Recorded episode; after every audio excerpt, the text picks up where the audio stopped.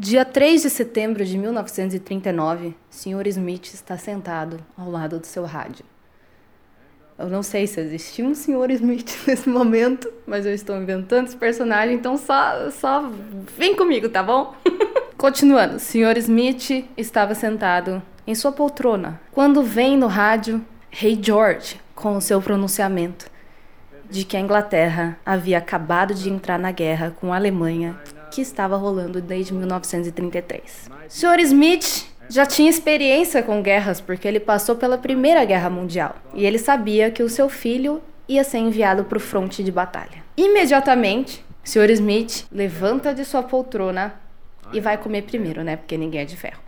Depois do almoço, Sr. Smith vai até o seu jardim e começa a arrancar as flores que ele tinha no seu jardim que serviam para enfeitar, para alegrar sua vida. Mas agora elas não eram mais prioridade. Agora a prioridade era começar a juntar comida. Por isso que Sr. Smith e tantos outros começaram a destruir as flores que tinha em seu jardim e usá-las para já começar a fazer uma compostagem que servirá de adubo para sua futura horta. Imediatamente ele vai até o centro, compra um monte de semente e começa a cultivar a sua horta. Ele também faz estufas de vidro já se preparando para o inverno. Porque o Sr. Smith sabe que mais cedo ou mais tarde vai começar o racionamento e vai ser foda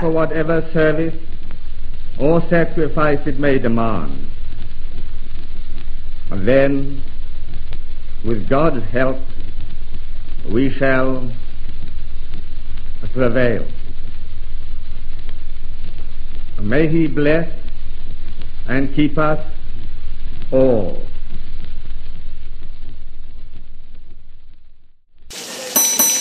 Mente na mesa!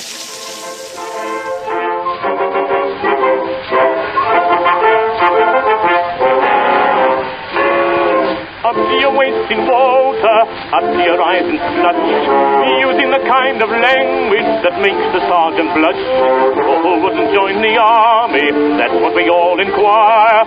Don't we pity the poor civilians sitting around the fire? E aí, meu povo, aqui é a Leba do Mente na Mesa, e como eu já fiz um episódio sobre crise de 29, vocês sabem que eu adoro uma recessão não participar de uma no caso, mas eu adoro ver o que, que a galera fazia. Porque hoje a gente tem um índice de desperdício gigantesco e eu gosto de analisar as épocas onde desperdício era inadmissível e ficar sabendo o que eles faziam para evitar isso, né? Porque você não podia perder um grama de alimento qualquer coisa servia para complementar a nutrição. Então hoje a gente vai falar da recessão que houve na Inglaterra na Segunda Guerra Mundial. For them, food is ammunition.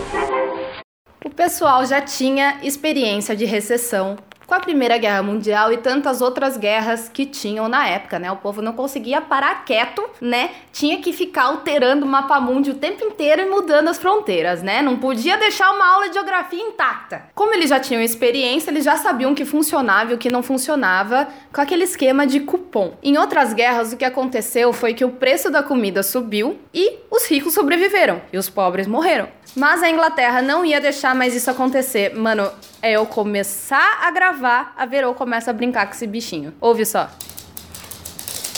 Só ignorem, só ignorem. Então eles se propuseram a bolar um esquema um pouco mais igualitário. E esse esquema foi de cupom o governo te dava uma cota de cupons por semana. Esse cupom era intransferível, não acumulativo e não dava para trocar um pelo outro. Você tinha cupom de sapato, tinha cupom de roupa, tinha cupom de comida. Era basicamente cupons para cobrir todas as suas necessidades básicas. Toda mulher, homem e criança tinha direito a esse cupom e era uma cota fixa de comida por semana. Na área da comida, as primeiras coisas que entraram em recessão foram bacon, manteiga e açúcar. A manteiga, por exemplo, você tinha direito a 50 gramas por semana. 50 gramas, se você analisar aquele tablete de manteiga que a gente compra, são dois dedos de manteiga por pessoa por semana. Bacon, você tinha direito a 100 gramas, que eu acredito que dá umas três fatias grossas. Então você ia até uma loja, até um açougue, até uma mercearia e você fazia o seu registro e você tinha que ir lá para trocar o seu cupom. O responsável pela loja riscava esse cupom e você não poderia mais usar. Sendo não acumulativo, você não podia guardar o seu cupom de duas tirinhas de bacon de hoje e usar na próxima semana para quatro tirinhas de bacon. Depois na recessão entraram carne, chá, gordura, queijo, geleia, ovo, tomate enlatado, ervilha, biscoitos e frutas secas. O ovo, vou te falar um negócio. Você queria ter galinha no seu quintal, meu filho, porque você só tinha direito a um ovo fresco por semana. Eles tinham ovo desidratado também, mas é,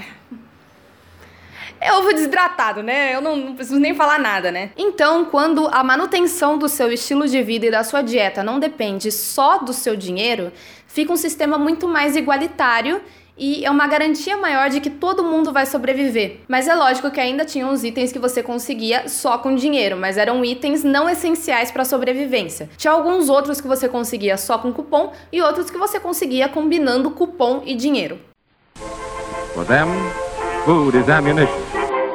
Enquanto isso, no fronte de batalha, estavam os soldados lá ralando no chão e recebendo uma ração diária para conseguir sobreviver, que, segundo os estudos da época, proviam o teor nutricional e cobriam as necessidades calóricas desses soldados, mas errou feio. Então você tinha diversas categorias de rações. Nossa, deu água na boca, não deu? Deu uma vontade de comer ração de fronte de batalha. E existiam diversas categorias dessas rações, dependendo da necessidade energética da função desse soldado. A ração A de retaguarda, ela vinha pronta para preparo, porque era comida dos militares que ficavam em acampamento. Ela era mais variada, portanto, mais nutritiva. Geralmente vinha com carne enlatada, tinha alguns molhos que eram preparados na própria cozinha de campanha, tinha alguns vegetais enlatados, etc. É, é aquela coisa, né? Aquela coisa. Mas era melhor que as outras outras. Se prepara que as outras é, é do cuca e da bunda. Tem a ração B, que é a ração da frente de combate. Na frente de combate você ainda tem cozinha de campanha, mas é um pouquinho mais limitado o acesso, logo a logística, logo as comidas que conseguem ter acesso ao seu acampamento, né? Vocês veem que o meu vocabulário militar é um pouco limitado, mas Tenta. É, deixa nos comentários as coisas que eu errei, por favor. Tinha ração categoria C, que de 1 a 4 os militares classificavam como 1 em termos de sabor, em média. A ração C era para quem tava na trincheira, tomando bomba na cabeça. Tinha que ser coisas que você simplesmente enfiava na boca e estava nutrido em nome de Jesus. Então era uma ração bem limitada de diversidade por ter um briefing muito limitado do que ela podia ser. Ela tinha que caber no bolso, ela tinha que ser a prova d'água, essas coisas assim. A ração K ainda tá na categoria de nojenta, de 1 a 4, categorizada como 1 em termos de sabor. Ela também é individual e ela é mais calórica porque ela é pro pessoal que pulava de paraquedas, pro pessoal que fazia umas coisas mais radicais. Então ela era ultra calórica e a ração D. A ração D era uma ração individual e super emergencial. Ela consistia, sabe no quê?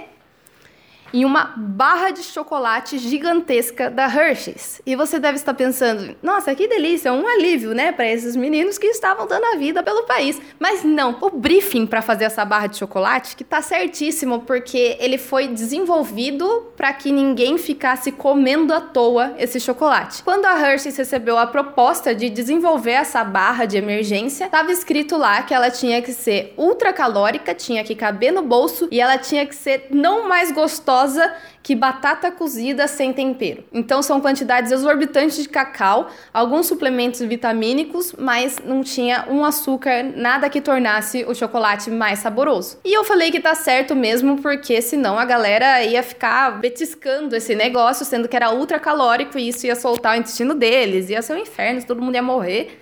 Então, faz ruim mesmo, que aí você só come quando precisa. O que geralmente vinha nessas rações eram barras de fruta seca, barra de cereal, carne enlatada, espaguete enlatado. Vinha também, porque ninguém é de ferro, uns caramelinhos, vinha chiclete, vinha cigarro, e fósforo. E lógico, colher e abridor de lata, né? Senão ia ser judiação, imagina. Era principalmente os Estados Unidos o produtor das marmitas de geral, né? Eles faziam para os soviéticos também. E para os soviéticos eles faziam uma encomenda especial que era colocar 100 ml de vodkas diárias, porque é o que dizem, tira o pão de um russo, mas não tire sua vodka. Os soldados podiam passar semanas comendo a mesma coisa. Por mais que as rações mais calóricas tivessem um limite de dias que podiam ser consumidas, por exemplo, tinha recomendações que as mais calóricas podiam ser consumidas até cinco dias seguidos, mas muitos dos elementos se repetiam em todas as ações, que além de não prover o teor nutricional adequado, como a gente já falou, gera uma certa tristeza de viver, né? Porque você tem que comer a mesma coisa todo dia e você já tá se fudendo. Então eu não imagino como essas pessoas sobreviveram tanto fisiologicamente como psicologicamente. E eu respeito porque eles deviam ter um senso de propósito muito forte. For them, food is ammunition. Enquanto isso, vivendo no centro de Amsterdã, num abrigo escondido do nazista, estava a rainha absoluta Anne Frank. A família da Anne Frank, apesar de estar sofrendo muita repressão por causa da guerra, era uma família muito abastada que conseguiu reunir riquezas quando ficou sabendo que Hitler estava fazendo o rapa nos judeus. Então, aos poucos, a família dela, muito esperta, aliás, muito esperta, foi transferindo os bens e comida e tudo que precisava para um anexo secreto que ficava no escritório do pai dela. E eles ficaram por lá por um pouco mais de dois anos. O detalhe da família da Anne Frank ter dinheiro é importante porque o que a família dela passou na guerra não reflete o que os judeus em geral passaram. A família dela teve muita sorte e teve muitos recursos para continuar sobrevivendo. Eles usavam muito o mercado negro de cupom para conseguir alimentos. O mercado negro era onde eles conseguiam usar só dinheiro para comprar cupom para garantir comida que só era adquirida com cupom ou com cupom mais dinheiro. Eu já tinha lido o Diário da Anne Frank umas duas vezes, mas para fazer esse podcast eu li de novo para separar todas as partes que ela fala de comida. Então o que eles falam é de sacos de 30 quilos de feijão no depósito deles, o que é uma sorte absurda. Eles ficaram naquele anexo por mais de dois anos e mesmo assim, através do mercado negro, como eu já falei, eles conseguiram se manter praticamente saudáveis e assim você vê que foi realmente uma família diferenciada na guerra.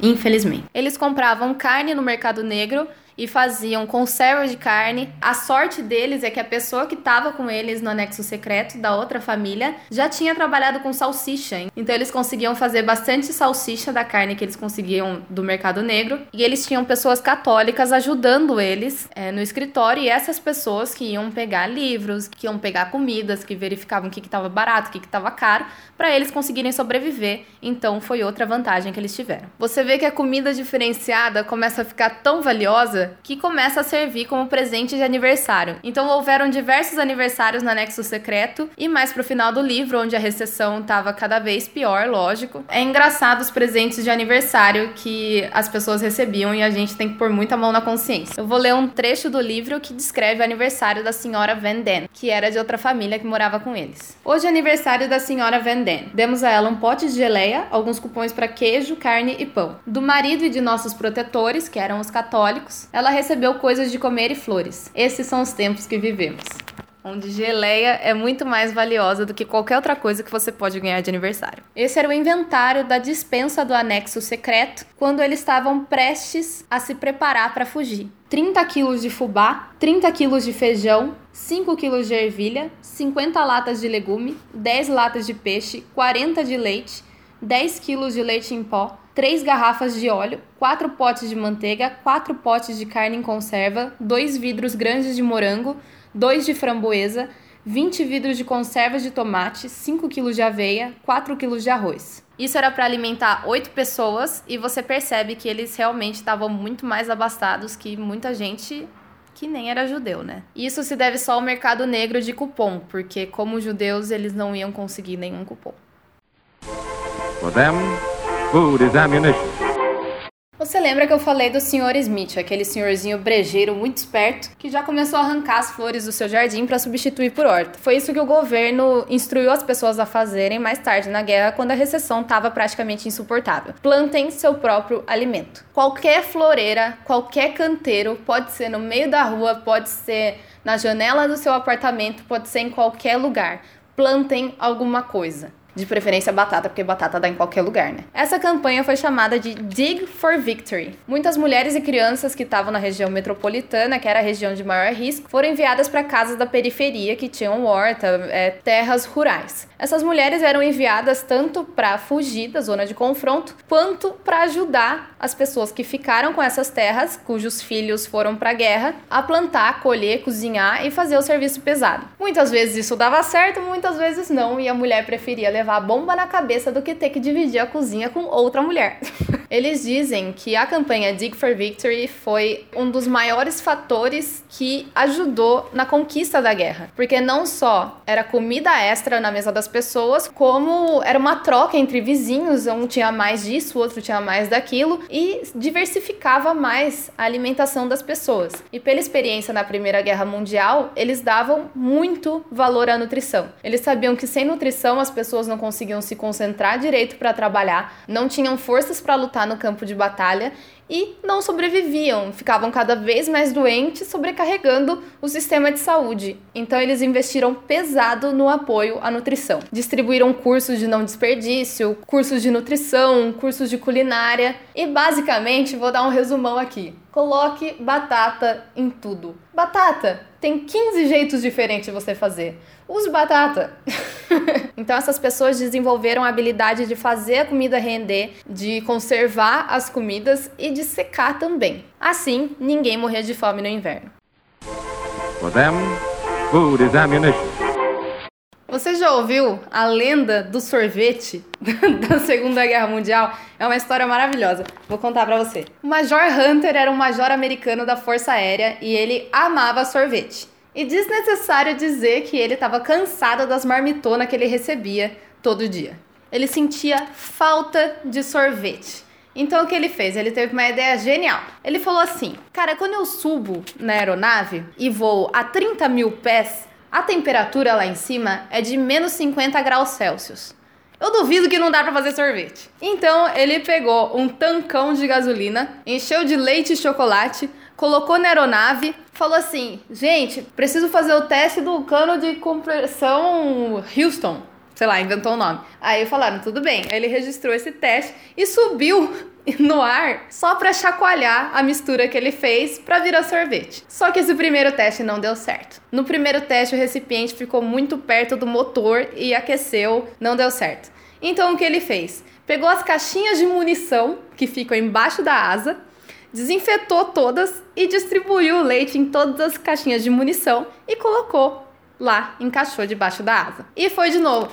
Galera, preciso fazer um teste da falange direita. Quem conhece Friends sabe do que eu tô falando. E subiu no ar. Aí, o que que aconteceu? Tomando vento direto, sem nada para aquecer, deu certo, ele fez sorvete. E ele deu sorvete para 100 homens que ficaram felicíssimos da vida. E de vez em quando ele voltava no ar para fazer algum teste com leite e chocolate, casualmente encaixado debaixo da asa. For them, food is ammunition. No meio da recessão, quem que decide casar? Rainha Elizabeth, que na época era Princesa Elizabeth. Ela decidiu casar, mas ela tinha plena consciência de que seria uma coisa muito mais simples do que seria fora de tempos de recessão. Quando ela e o príncipe Philip, na época, avisaram o povo: olha, nós vamos casar. Você, enquanto brasileiro, imaginaria que o povo ficou enraivecido. Tipo, como que vocês decidem gastar dinheiro nesse momento que tá todo mundo fodido? Mas foi exatamente o contrário que aconteceu. Todas as mulheres, praticamente, da Inglaterra mandaram cupons de roupa para Rainha Elizabeth conseguir comprar o tecido para fazer o vestido de noiva dela. Então ela conseguiu comprar seda, fez um vestido simples, usou só joias da família, não comprou nada novo, fez a própria maquiagem e o banquete dela foi muito mais simples do que seria normalmente. Mas ainda assim, para a recepção foi um banquete luxuoso. Foi uma entrada de carne com salada, um prato principal de perdizes com guisado de legume e uma sobremesa de sorvete com morangos frescos. E essa sobremesa foi a parte mais luxuosa da refeição por causa justamente dos morangos frescos, que estavam fora de época. Eu já vou enfiar aqui na mesma sessão mesmo, para eu não ter que me prolongar nesse assunto, que outro líder que tinha uma dieta luxuosa era nada mais nada menos que Hitler, que era vegetariano. Muitas evidências comprovam que ele era contra o uso de pele animal e contra a caça. e que ele ficava muito chateado se ele via um animal machucado. Então, essas são as evidências que embasam que ele era vegetariano por causa do bem-estar animal. É de embrulhar o estômago, não é? For food is ammunition.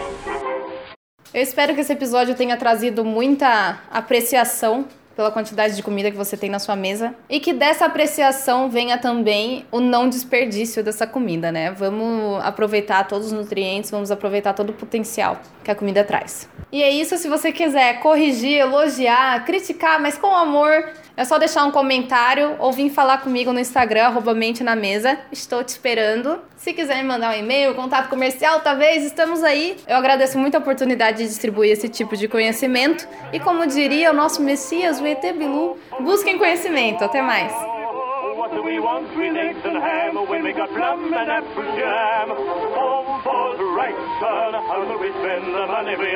Oh, oh, oh, it's a lovely war.